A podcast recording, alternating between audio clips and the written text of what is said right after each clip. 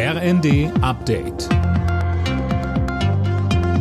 Stündlich neu. Auf den Punkt informiert. Ich bin Finn Riebesell. Guten Abend.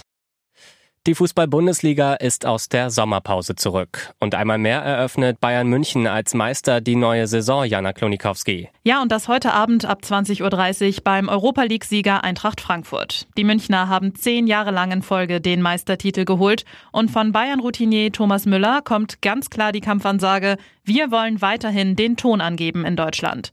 Und auch die Trainer der Bundesligisten sind sich einig und sehen die Bayern einmal mehr als absoluten Top-Favoriten auf den Titel.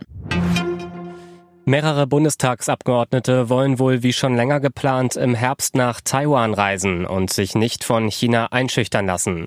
Peking ist empört, weil die US-Spitzenpolitikerin Pelosi in Taiwan war und hat nun unter anderem diplomatische Gespräche mit den USA abgesagt. Bei den Löscharbeiten im Berliner Grunewald gibt's Fortschritte. Innerhalb des Sperrkreises kam die Feuerwehr zuletzt gut voran. Tom Husse, am Vormittag haben die Einsatzkräfte dann den Sprengplatz, auf dem das Feuer ausgebrochen war, untersucht. Ja, genau dabei kamen gepanzerte Fahrzeuge und Roboter zum Einsatz. Mit denen hat sich die Feuerwehr einen Überblick verschafft und Daten gesammelt, die jetzt erstmal ausgewertet werden. Der Sprengplatz bereitet den Einsatzkräften gerade Bauchschmerzen. Sie müssen dort besonders vorsichtig sein, weil auf dem Gelände immer noch Munition liegt, die jederzeit explodieren könnte. Die Autobahn und die Bahnstrecken am Grunewald sind immer noch gesperrt.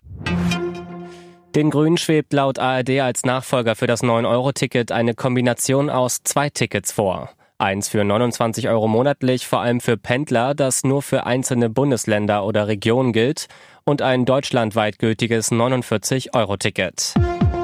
Alle Nachrichten auf rnd.de